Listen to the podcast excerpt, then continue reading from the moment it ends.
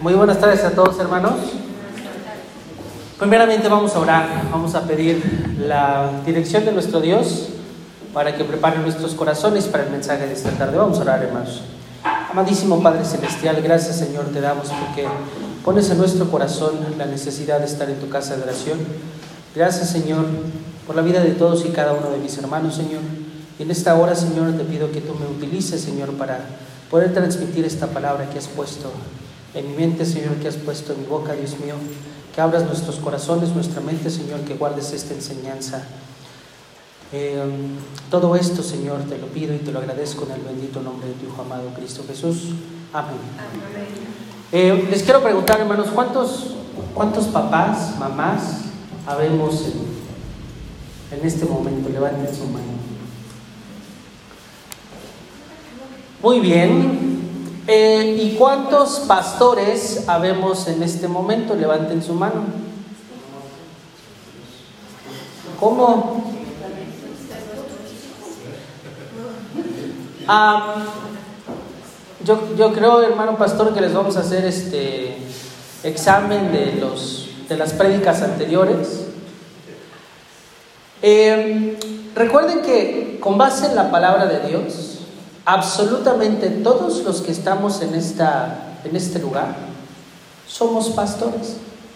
Entonces les voy a volver a preguntar, ¿cuántos de ustedes son pastores? Dios nos puso en ese lugar y eso es algo que no debemos de olvidar. ¿De acuerdo? Bien, la palabra de Dios en esta, en esta lectura nos muestra, Abraham, ¿podrías abrir las ventanas ya de atrás? Porque aquí me está llegando aire de todos lados porque tiene mucho calor. Gracias. Eh, la palabra de Dios en esta lectura nos muestra el carácter de un pastor de profesión. Si nos vamos un poco al contexto de esta palabra pastor de manera cotidiana, evidentemente vamos a encontrar pues algo así, ¿no? Un pastor de ovejas. Eh, y les quiero preguntar, ¿cuál es la función o cuáles serían las funciones de un pastor de ovejas? Guiar a las ovejas. Guiar a las ovejas, cuidarlas, que no se salgan del redil, alimentarlas, curarlas. ¿Y todo eso para qué? Para luego que estén listas para la barbacoa, ¿no? Estén gorditas. Y la lana, ¿no? Eh, evidentemente, en esta parte del contexto, pues precisamente el objetivo que tiene un pastor es, es esas dos cosas. Primeramente la producción de la lana y eh, evidentemente la producción de la carne. Pero para lograr estos dos objetivos, los, pastores, como ustedes bien lo mencionaron, deben de cuidar, proteger, alimentar, velar por cada una de las ovejas. La palabra de Dios en Juan 10.3 dice, a este abre el portero y las ovejas oyen su voz, y a, y, a sus ovejas llama por nombre y las saca. Los pastores trasquilaban o trasquilan a las ovejas cada cuánto se imaginan. Cada que les crece el pelo, ¿no? Y eso ocurre cada año. Entonces, evidentemente, la relación que existe entre el pastor y las ovejas es una relación larga.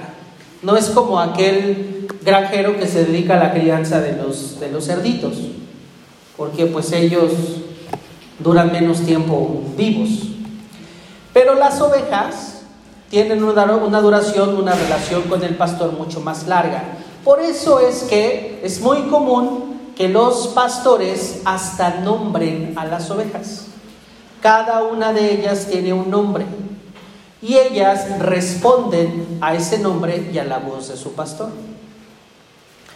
Eh, la siguiente, por favor. La segunda perspectiva pastoral que encontramos en la Biblia sobre esta relación es la de alimentar. El Salmo 23, que es un salmo que si les pregunto yo creo que todos se lo saben hasta de memoria, nos lleva a la parte 1 y 2 que dice, eh, Jehová es mi pastor, nada me faltará. En lugares de delicados pastos me hará descansar, junto a aguas de reposo me pastoreará. La labor del pastor, como ustedes lo dijeron, es guiar a las ovejas, guiar a las ovejas a los pastos. Pero ¿cómo deben de ser estos pastos? ¿Cualquier pasto? No, verdes, frescos. Verdes, frescos, Buen pasto. buen pasto. ¿Y por qué queremos o por qué quieren los pastores que las ovejas tengan o se alimenten de buen pasto? Para que su leche, su carne sea de primera. Sea de primera, ¿verdad? Sí. Por esta producción de la carne, evidentemente para que crezcan bien, Eh, para evitar que se enfermen. Si una oveja no come un pasto adecuado, se enferma y esto evidentemente crea un conflicto. ¿no? El pastor tiene que cuidarla, tiene que llamarle al veterinario, invierte un poco más en, el medicamento y tal vez la oveja pueda llegar a fallecer. Por eso es importante que se cuide esta, eh, pues este, este alimento. Primera de Crónicas 4:39 dice, y llegaron hasta la entrada de Gedor, hasta el oriente del valle, buscando pastos para sus ganados, procurando no solo que la alimentación sea suficiente, sino también adecuada. Además de buscar el agua adecuada, entre otras cosas. Siguiente, por favor. La tercera perspectiva pastoral que la Biblia nos muestra en esta relación es, como ustedes bien lo mencionaron, la de guiar. Las ovejas no son animales que se caractericen por ser astutos, sino todo lo contrario. No cuentan con un instinto de supervivencia, por lo cual esto hace, esto las hace sumamente vulnerables. ¿Han visto cómo matan a una oveja? ¿Ha- ¿Han escuchado cómo se muere un cerdito? Hasta recuerdo que en algún momento en la casa de mi abuela iban a matar a un cerdito. Y este, pues se lo llevaron como a un cuarto como por el fondo. Ya estábamos todos los niños, pues esperando, ¿no? Que, que mataran al cerdito. Y era un, un chillido, yo creo que mi hermana todavía se acuerda del, del chillido. Y recuerdo que uno de mis tíos nos dijo, ya, ya, ya, váyanse por allá. Porque como ustedes están llorando, el cerdo no se puede morir. Al rato ya les dan de comer. Pero las ovejas. Las ovejas les pueden poner el, cuchillo, el machete, lo que sea, en el cuello y no se mueven. No tienen este sentido de supervivencia, de decir, esto es peligroso para mí, me va a matar, me voy corriendo. No, son mansas. Eh, el Salmo 23, el, el tercer versículo dice, me guiará por sendas de justicia por amor de su nombre. Dichos pasos eran cuidadosamente, valga la redundancia, cuidados para pastorear a las abejas manteniendo el control, la guía correcta y el bienestar de cada una.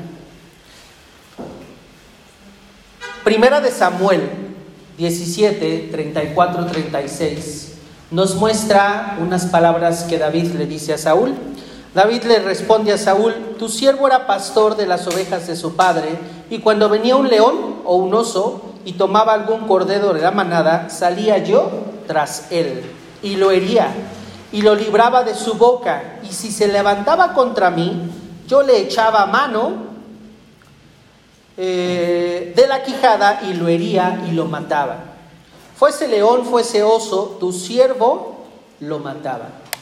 Encontramos a David explicando la forma en la que cuidaba a sus ovejas, poniendo en riesgo hasta su propia vida, para librarlas de los ataques de animales salvajes o de peligros que encontraba al realizar esta actividad.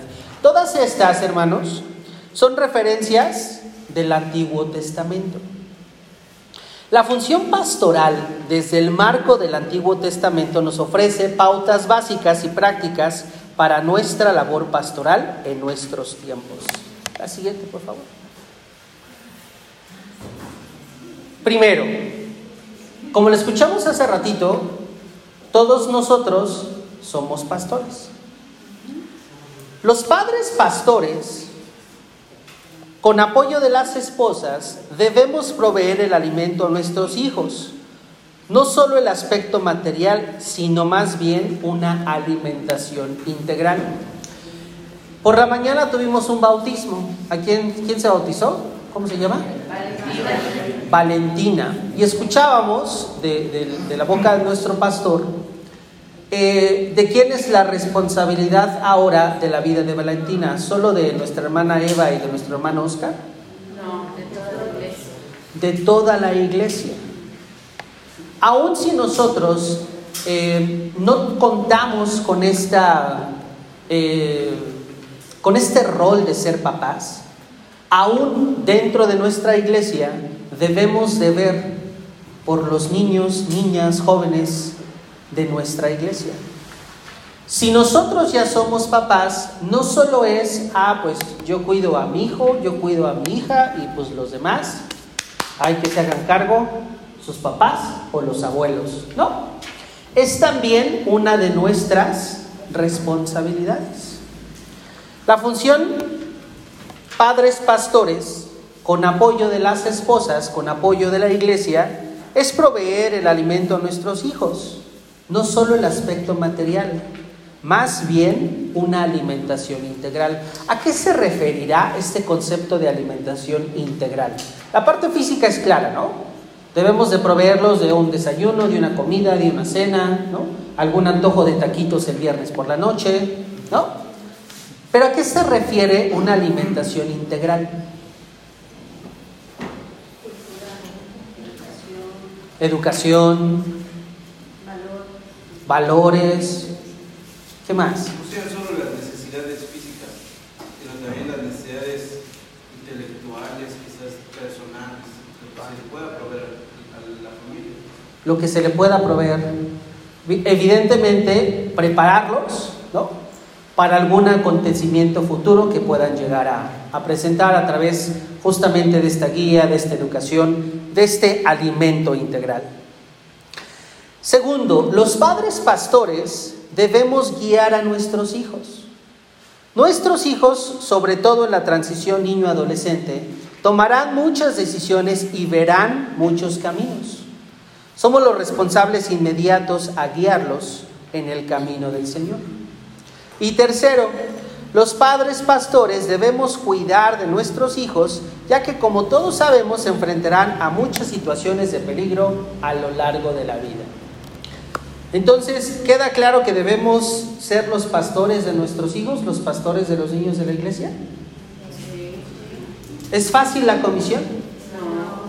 No, ¿No? no, ¿O para quienes ya somos papás, ha sido fácil la comisión? Hermana Ramona, ¿sí se portaban bien los muchachos?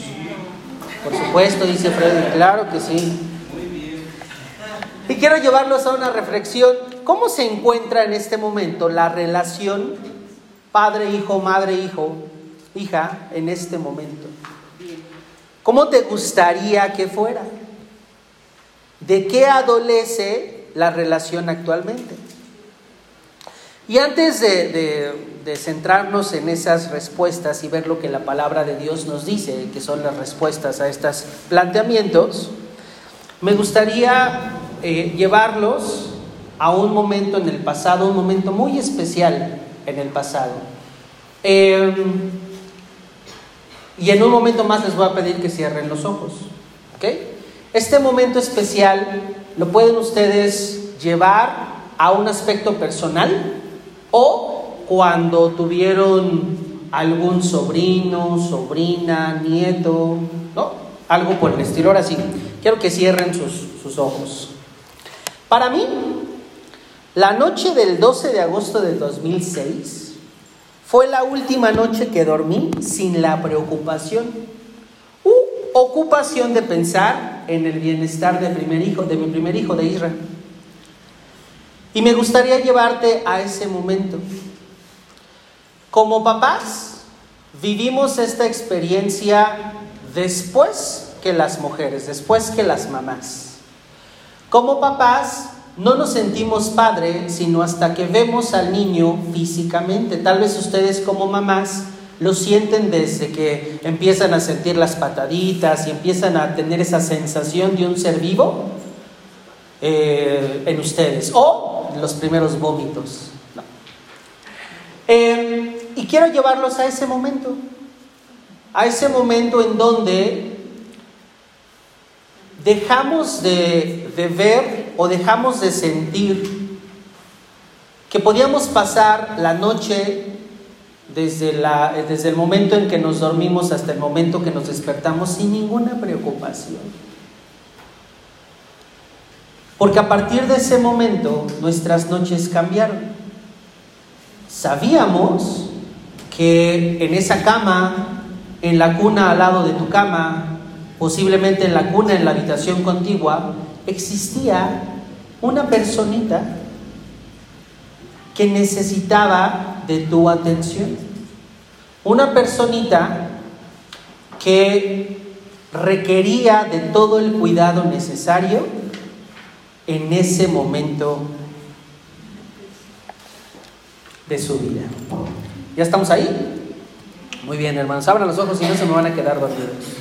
Y ahora, ah, está Isaías. Muy bien. ahora que estamos en ese momento tan especial, vamos a la palabra de Dios. La palabra de Dios en Juan 10, 1, 2 dice, de cierto, de cierto os digo, el que no entra por la puerta en el redil de las ovejas, sino que sube por otra parte, ese es ladrón y salteador. Mas el que entra por la puerta el pastor de la oveja es. No es posible establecer una labor pastoral significativa si somos extraños a nuestros hijos. En ese momento, no somos extraños a nuestros hijos porque se nos desborda la vida por ellos. Pero a lo largo del tiempo, esta relación cambia esta relación no se mantiene como ese primer, ese primer amor. ¿Por qué? Porque pues crecen, se vuelven un poquito rebeldes, ya no hacen tanto caso como antes. Y empezamos a perder esta relación significativa. Evidentemente sabemos cómo se llaman. Los podemos llamar por su nombre. Pero en lugar de decirle mi amor, mi vida, mi bebé, a ver, chamaco, ven para acá. Y ahorita me vas a escuchar. ¿No? Em, y este tipo de cosas se da o ocurre por diferentes momentos o diferentes situaciones que vivimos en la actualidad. Siguiente, por. Primeramente, encontramos que tenemos distintas personalidades. Los tiempos son diferentes. Vivimos tiempos diferentes. Y entre más crecen nuestros hijos, nosotros dejamos de ser ese ideal, ese superhéroe, ese yo quiero ser como mi papá, a no quiero parecerme a mi papá. Me choca que me digan que me parezco a mi papá. El peor insulto que me pueden decir es, vas a ser como tu mamá. Ay, eres igualita a tu mamá. Ajá. Cuando, cuando niños era nuestro máximo. Veíamos a nuestro papá y lo veíamos gigante. Veíamos a nuestra mamá y la veíamos gigante. Y conforme van pasando los años, empezamos a generar una personalidad diferente. Eh, la otra situación es la falta de tiempo. Actualmente tenemos tantísimas actividades que olvidamos dedicarle tiempo a lo importante. Cuando bebés, si escuchabas tantito que el bebé lloraba, ¿qué hacías? Inmediatamente, ¿no? Nuestra mm, capacidad de sueño cambió completamente y estabas muy alerta a cualquier sonido y cualquier cosa. ¿Y qué pasaba cuando se enfermaban? Uy, peor tantito. Noches de desvelo, cuidando al niño, a la niña, para que no le pasara absolutamente nada. Eh, pero conforme van pasando los años, el tiempo, las prioridades cambian. Es que te quiero contar lo que pasó en el capítulo que no sé qué, de mi historia, de mi, de mi caricatura que estoy viendo. Ay, al ratito, estoy ocupado. Ah, les da porque son las 11 de la noche y, ay, te quiero contar lo que pasó en la escuela, que fíjate que mi amigo, mañana son las 11 de la noche, vete a dormir. ¿no? Olvidamos esa necesidad que teníamos antes de ponerlos como nuestra prioridad. Y a ellos también. Antes su prioridad era estar con nosotros, ahora no. Ahora prefieren un instrumentito así como de 11 centímetros por 6 de ancho, en lugar de pasar tiempo con sus papás, tiempo con su familia. Y va en dos vías. Eh, Efesios 5, 15 y 16 dice, mirad pues con diligencia como andéis, no como necios, sino como sabios, aprovechando bien el tiempo, porque los días son malos. Tercero, poca paciencia. Cuando niños lloraban, ¿nos cansábamos? Pues ya, así como a las cuatro horas decía uno hay que llevarlo al doctor porque esto no es normal, ¿no? Eh, si, no les, si no sacaba el aire, ¿cuánto tiempo podíamos pasarnos? ¿No? Ya eran tres horas, apenas sacaba el aire, ten, ya le toca comer otra vez y después otra vez, ¿no? Pasan los años y ¿qué nos pasa? Otra vez el mismo problema, otra vez no tendiste la cama, otra vez llegas tarde, otra vez esto, otra vez aquello. Perdemos la paciencia que en algún momento tuvimos. Saquen ese niño, por favor. Quieren mi atención nada más. Perdemos esa posibilidad de poder tener la paciencia que teníamos antes por otra serie de diferentes realidades a los cuales en ambos casos nos estamos adaptando. Diferencias de edad. Como les decía al principio, esto tiene que ver estrictamente hablando con las personalidades y al final del día generan eh, pues unos abismos entre las generaciones porque pues es muy común decir mi papá no me entiende porque pues está chapado a la antigua, ¿no? Y lo mismo pasa con quienes tenemos papás grandes, ¿no? Creemos o sentimos, quién sabe qué chip nos da, pero creemos y sentimos que ahora nosotros tenemos que educarlos a ellos, ¿no? Pero no es así. Ellos son nuestros papás Todavía, si ellos vienen y nos dicen, haz esto, lo tengo que hacer porque es mi papá. Pero nos da por educarlos. Ay, ya no comas eso, te va a hacer daño. Bueno, ¿a quién le va a hacer daño? ¿A ti o a él o a ella? ¿Quién le va a sufrir? Los dos, ¿no? Pero ¿quién va a sufrir más? Creemos que llegamos a un cierto punto en donde pensamos que somos papás de todos. Y todos, y nosotros, solo nosotros tenemos la verdad absoluta. ¿Verdad? Y la otra es la irrelevancia en los asuntos de los hijos. Y aquí me quiero detener un poco porque a veces para nosotros como papás existen temas que son tabú. Temas que a pesar de que los escuchamos en la calle y que estamos familiarizados con ellos, es difícil, es complicado verbalizarlos, porque la sociedad nos dice que son temas tabú. Por ejemplo, la pornografía, la masturbación. Tan solo el hecho de escucharlo ya te genera como incomodidad, ¿no? Eh, conceptos que escuchamos en la calle, como el sexting, ¿están familiarizados con ese? ¿No? Que, el cual se agravó a partir de la pandemia. ¿Qué pasaba en la pandemia? Teníamos novios y novias, ¿no? ¿Podían verse? ¿Cuál era la única manera en la cual se podían comunicar? Por el celular, ¿no? Al, no tener la posibilidad de ver a mi novio, a mi novia físicamente, ¿qué creen que les dio por hacer? Más porque ya se hacía. ¿Eh? Mándame una foto de tu cara dándome un besito. Ahí va, ¿no?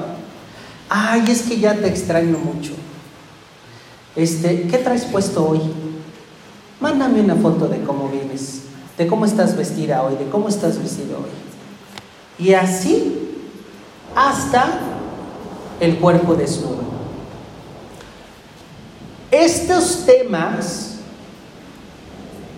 los encontramos indirectamente irrelevantes. ¿Por qué? No, como mi hijito, como mi hijita va a hacer eso? No, eso es del mundo, eso es de los de allá. Mi hijito, mi hijita, no lo hace. Mi sobrino, mi sobrina, menos. ¿Estás completamente seguro de que no pasa? Sí pasa. Por supuesto que pasa. Y si no lo verbalizas en casa, ¿lo estás haciendo? Irrelevante. ¿Qué es más peligroso? Que no hacer nada. Porque le estás quitando la gran importancia que tiene. Y eso es algo en lo cual debemos trabajar como papás para poder tener conocimiento y poder saber a qué se están enfrentando nuestros hijos, a qué se están enfrentando los niños y jóvenes de nueva vida. Eh, y básicamente todas estas situaciones se resuelven en problemas de comunicación, en que si dentro de la familia se tienen estos problemas de comunicación, evidentemente se tienen consecuencias graves. La falta de confianza primeramente puede llevar a los hijos a buscar el consejo en dónde? Con los amigos, ¿no? Si bien nos va con, con nuestro familiar. Pero a veces el familiar tiene la misma edad que ellos y pues resulta a veces hasta tantito peor, ¿no? Eh, ¿Con quién más? Con los compañeros. Con los compañeros, con internet. Le voy a preguntar a Google, ¿y Google es cristiano? No. ¿Google sabe lo que yo papá le quiero decir a mi hijo? No. Fíjense que dentro de las reglas que existen en las instituciones educativas, reglas y derechos. Un derecho actual es el derecho a la información, es el derecho a estar comunicado. Ajá. Y esa comunicación ocurre dándole el servicio a los alumnos del uso del Internet. ¿Ok? Ya con ciertas características, debe de, en ciertos grados educativos, se debe de garantizar que los alumnos tengan acceso a Internet en toda la escuela. Evidentemente, con estas características o con este servicio, eh, vienen restricciones, ¿no? Los de sistemas empiezan a trabajar en algoritmos que permiten evitar eh, sitios pornográficos, ¿no? Si el alumno quiere ver pornografía en la escuela, no puede, porque los sitios pornográficos están bloqueados. Pero,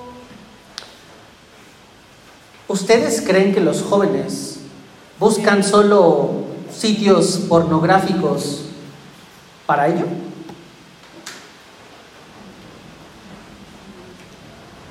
No. ¿Existe pornografía en Instagram? Sí. ¿Existe pornografía en Facebook? Sí. Y son sitios que no tienen restricción. Si yo papá, si yo pastor, si yo esposa, si yo esposo, si yo miembro de nueva vida, no estoy familiarizado con esos peligros, no puedo dar un buen consejo a alguien que lo necesite. Eh, como ustedes saben, existe un algoritmo que hace que si tú empiezas a buscar algo, en los siguientes días te empiezan a salir cosas iguales, ¿no? Dices, ay, tengo ganas de ir a Cancún, le pones viajes a Cancún y durante las siguientes 3, 4 semanas todo lo que ves son viajes a Cancún, ¿no? Si escuchas por ahí, ¿quién es Kareli Ruiz? Y empiezas a buscar a Kareli Ruiz, en las siguientes 3 o 4 semanas vas a encontrar solo a Kareli Ruiz. ¿Sí saben quién es Kareli Ruiz? ¿No? Ahí tenemos una área de oportunidad, hermanos. Porque si no estamos contextualizados con lo que los jóvenes actualmente están bombardeados, tenemos un problema de atención grande. Y es muy común encontrar que una cosa se liga a la otra. ¿Quiénes, ¿quiénes aquí utilizan Instagram? Entonces les va a parecer algo, eh, lógico. Eh, si yo busco a Temístocles Ama, ¿quiénes, ¿quiénes saben quién es Temístocles Temístocles Ama? Ah, así se llama él en Instagram, ¿sale? Y aparece una foto de él y tiene 35 mil likes. Me van a aparecer quienes le están dando like. Y entonces voy a encontrar a una persona que dice Edaí León. ¿Quién es Edaí León? Y entonces, como yo lo conozco, pues le doy seguir. Y después me aparece, este, no sé, es que no me acuerdo cómo está usted, hermano. El hermano Temis, ¿no? Le voy a dar like. Y también me aparece INP Nueva Vida, también le voy a dar like. Y Señor de Sabot, y le voy a dar like. ¿Qué es lo que se está generando ahí? Una cadenita. Bueno, y se los puse como en positivo, ¿no? Pero si estoy viendo las fotos de Kareli Ruiz, ¿quién creen que la siga? Es una mujer que aparece con poquita ropa en todas sus fotos, hermana. ¿Quién creen que la siga? Aparte de los jóvenes, más mujeres que se dedican a lo mismo. Y entonces, yo joven, ¿qué voy a hacer? Ah, pues también esta está bonita. Seguir. Y esta, seguir. Y esta, seguir. Si tal vez esta persona no hace pornografía, seguramente una de las personas que la siguen sí. Y eso me va a llevar a este, a este, a este, a este, a este y aquel. Ajá. ¿Conocen OnlyFans? ¿No? Haga de cuenta que es como Playboy y Penthouse del pasado. Ahora la pornografía es digital. ¿Sale? Y si antes el adolescente salía al puesto de periódicos y compraba su revista de Playboy y la guardaba y la escondía abajo de su cama, ahora solo con su celular paga una suscripción y tiene pornografía en su celular. Si nosotros no le damos la importancia que tiene, entonces perdemos la atención que requiere cada una de nuestros hijos, cada una de nuestras hijas. Por eso, la comunicación es una de las claves que debemos de seguir. Eh, la siguiente, Isra. Lo que vemos en la actividad con los jóvenes es que tienen dudas sobre sexualidad. ¿Qué es el verdadero amor? El alcohol, el cigarro, las drogas, el bullying y sus consecuencias. Para, para muchos de nosotros, y yo me incluyo en ellos, el bullying pues es X, ¿no? O sea, me acuerdo que de niño me decían, en, en, la preparatoria me decían croquis. ¿Saben por qué me decían croquis? ¿No? Por chiquito y mal hecho. Y lo puedo verbalizar. No me genera pues ningún conflicto, ¿no? Y así me decían, croquis, croquis, croquis. No me marcó. En mi vida yo soy feliz así como soy, chiquito y mal hecho también. Eh, pero actualmente, exactamente, Actualmente, el bullying tiene unas consecuencias con los jóvenes muy grandes, muy fuertes, que los llevan a la depresión. Y la depresión los lleva al suicidio. ¿Estamos completamente seguros que a nuestros hijos no les hacen bullying? ¿Estamos completamente seguros que a los hijos de nueva vida, a los niños, a, los niñas, a las niñas de nueva vida, no les hacen bullying? Posiblemente, si esto es correcto, o si le está, están viviendo este problema, pues tengan de dos, ¿no? Porque tampoco es que a todas las personas que les hacen bullying se deprimen y, y tienen tendencias suicidas, no. Hay quienes entienden el bullying de otra manera y no pasa nada y bromean con ello. Sí, me molestas, pues yo también te molesto y ya. ¿En qué estatus están nuestros hijos? El feminismo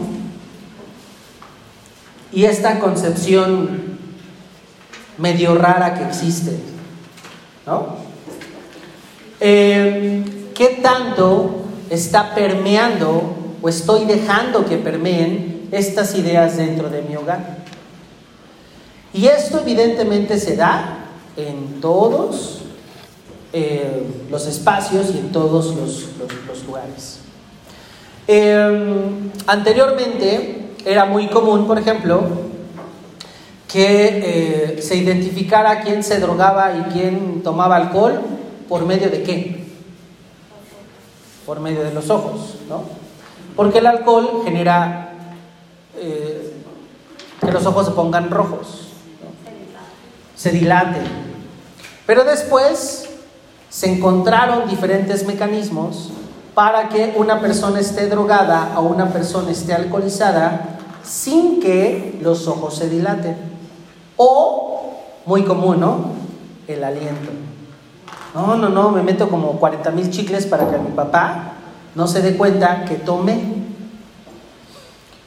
Después, y les estoy hablando de hace 5 o 10 años, empezó la tendencia de tomar, pero sin tomar el vaso y ponérmelo en mi boca.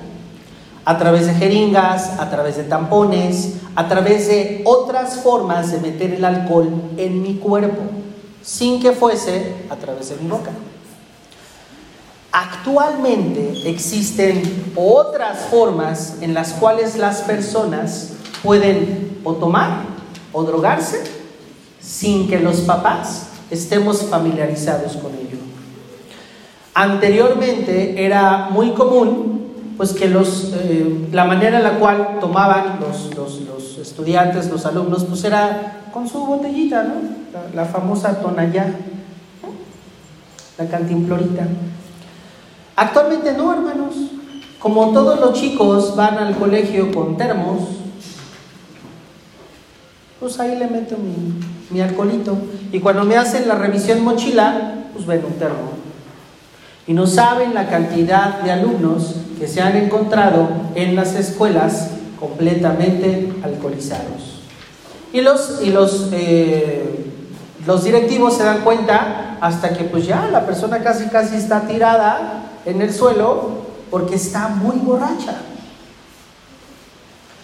Pero en casa, pues los papás dicen, se salió de la casa bien, con su uniforme, bien vestidito. Y eso es en el mejor de los casos. En el peor de los casos son jóvenes que son niños buenos, que son niños de casa, que van a escuelas públicas y que en el camino a la casa los intercepta el porro o los intercepta el este, vendedor de drogas, el, narcotraficante de menudeo, y lo que hace es que le dice, mira, te la voy a poner fácil. Yo sé que tú no te drogas, pero tienes de dos. O me ayudas a meter esta droga en tu escuela, o mis amigos y yo, y no la vas a contar. O, o me ayudas a vender esta droga en la escuela, o toda tu familia se muere. Porque vives aquí y vienes de aquí. ¿Y qué creen? ¿Qué hace ese niño? Por miedo. Por miedo. Evidentemente, en lugar de correr con la familia y decirles, me está pasando esto, estoy segurísimo si eh, eh, llegan nuestros hijos y nos dicen, me está pasando eso, no le vamos a decir, ah, pues véndela, hijo, porque si no te van a sonar. ¿No? Olvídate de esa escuela, vamos a buscar miles de millones de diferentes lugares en donde tú puedas estudiar. Ese no es el lugar para ti. Pero si volvemos al punto inicial en donde nuestra atención estaba en ese bebé que necesitaba toda nuestra atención y conforme va creciendo hay otras cosas que evitan que mi atención esté en él, evidentemente no va a haber esta comunicación efectiva para que nuestros hijos puedan venir a nosotros con cualquiera que sea el problema. O más allá, qué bonito sería que los niños, las niñas, los jóvenes de nueva vida vieran en nosotros, en cualquiera de nosotros, esa persona que le puede dar un buen consejo. Porque evidentemente en conjunto con los papás podríamos atender una situación de ese tipo. ¿no? Eh, un padre responsable es un padre informado. Un padre informado podrá entonces hablar el mismo lenguaje. Por ello podemos mejorar la comunicación padres e hijos eh, de manera efectiva. La siguiente, por favor. Primeramente, la comunicación multifacética. La comunicación no puede ser solo reducida a permisos y castigos. ¿Te portas bien? Te doy permiso de jugar. ¿Te portas mal? Estás castigado una semana o un mes. El apóstol Pablo fija este ejemplo de comunicación multifacética en primera de Tesalonicenses 5:14. Dice, también os rogamos, también os rogamos, hermanos, que amonestéis a los ociosos, que alentéis a los de poco ánimo, que sostengáis a los débiles, que seáis pacientes para con todos. Es decir, no solo te enfoques a lo bueno o lo malo que está haciendo tu hijo. Y entonces le digas, hiciste algo bueno, te doy permiso, hiciste algo malo, te castigo. Sino que observes a tus hijos y a través de ese comportamiento puedas premiarlos, puedas reconocer si están haciendo algo bien. Porque ese amor va a hacer que esta confianza no se pierda, que esta confianza aumente, que se sienta visto, que se sienta reconocido, que se sienta escuchado. Tal vez por este día a día de, nuestras familias, los vemos todos los días. ¿No, les ha pasado que eh, dejan de ver a una persona por cierto tiempo? Por ejemplo, eh, dejamos de ver a Abraham por cuánto tiempo? Como por cuatro semanas, ¿no? Seis semanas, ¿no? Y Abraham estaba así. ¿Y ahora cómo está? Tal vez Patty, que estuvo con él todas esas, esas seis semanas, no le fue tan perceptible cuánto creció Abraham. Pero para todos los demás, ah, caray. Y eso pasa usualmente cuando estamos tanto tiempo con nuestros hijos. Estamos y no estamos. Estamos con ellos, pero dejamos de ver cosas que requieren de toda nuestra atención, que requieren de nuestro, de nuestro reconocimiento, que requieren de nuestro apoyo, que requieren de decirle, bien, lo estás haciendo bien. Porque si tenemos esta otra, este problema de comunicación en donde solo nos enfocamos a lo que estás haciendo mal, o solo papá llega en la tarde y a ver, vamos a escuchar las quejas del día de hoy. Ok, hiciste eso, pues te quedas sin celular. Ok, hiciste aquello, pues entonces dejas de jugar videojuegos un mes. Ok, hiciste esto, pues entonces pasa esto. Y solo castigamos, en lugar de también escuchar, ver y aplaudir lo aplaudible, sin que nuestros hijos necesariamente lo hagan para poder obtener algún beneficio. Aprender a escuchar y hablar. Santiago 1.19 dice, por esto, mis amados hermanos, todo hombre sea pronto para oír, tardo para hablar, tardo para airarse. Pronto para oír. Tenemos que estar con nuestros hijos ahí. Evidentemente, si mi hijo todas las noches a las once y media quiere platicar, pues vamos a hacernos un espacio como a las seis de la tarde y ahí te escucho todo lo que quieras. Pero genera el espacio. Porque si no existe ese espacio, pues entonces no estás cubriendo esa parte de ser pronto para oír. Y después dice la palabra de Dios, tardo para hablar. Escucha, escucha, escucha. No te canses de escuchar. La última dice, observa observar a nuestros hijos constantemente. El escuchar y el observar son dos formas pasivas de entender una situación. Entre más escuchemos y entre más observemos, más vamos a conocer a nuestros hijos. Y en general, más vamos a conocer a las personas.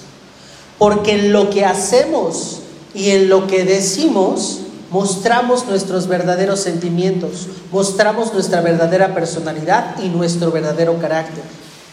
Si estamos atentos a lo que nuestros hijos hacen y a lo que nuestros hijos dicen, vamos a poder dar una palabra que les haga sentido. Y por eso la siguiente dice, sé empático. No apático, sé empático. Entiende que su contexto actual es completamente diferente al tuyo. Que se están presentando ante situaciones parecidas a las tuyas, pero no son iguales. Entonces, tus ideas, si, llega tu hijo y de volada te dice, es que aquí afuera se están drogando, métete, ya no salgas, cierra la puerta. Tal vez no es lo que tu hijo necesite escuchar en ese momento, porque él ya sabe que se tiene que meter y dejarlos allá afuera, pero no es lo que te quiere decir. Por eso dice, pronto para oír, tardo para hablar. Observa, escucha, y entonces podrás reconocer lo que tu hijo, lo que tu hija necesita realmente. Todas estas características, hermanos, son eh, situaciones de una comunicación efectiva que va a permitirnos el poder dar esa palabra, dar ese consejo, dar esa respuesta a esa situación que nuestros hijos están presentando. Los siguientes domingos, hermanos, vamos a seguir escuchando otras formas de poder ser el pastor de nuestros hijos. Vamos a orar. Padre, gracias Señor por esta palabra que trajiste para nosotros, Señor. Gracias Dios mío te damos por todos y cada uno de los niños, de los jóvenes de nuestra iglesia, Señor. Sabemos y estamos conscientes, Dios mío, de la responsabilidad tan grande que existe en cada uno de nosotros para esta alimentación integral, Señor, de la cual tu palabra nos habla, para esta educación, Señor, para este reforzar los caminos en tu andar, Dios mío. Yo te pido, Dios mío, que tú seas con todos nosotros, que tú seas con los niños y con los adolescentes de Nueva Vida, Señor, con todos tus hijos. Y tú les provees de una personalidad fuerte, Señor, de un carácter fuerte y de una necesidad enorme, Señor, de seguir tus pasos, de jamás apartarse de tu palabra, Señor. Y te pido, Señor, a nosotros los adultos, Dios mío, que nos des entendimiento, Señor. Que como lo dice tu palabra, seamos prontos para oír, Señor, pero tardos para hablar y muchísimo más para ayudarnos. Te pido, Dios mío, que todas, que todas estas eh, situaciones o cosas, Señor, nos des palabra, nos des entendimiento y nos permita, Señor, conocer más y más de las problemáticas actuales para estar completamente empapados y entonces poder dar palabra a nuestros hijos. Todo esto, Señor, te lo agradezco en el bendito nombre de tu amado Cristo Jesús, Señor.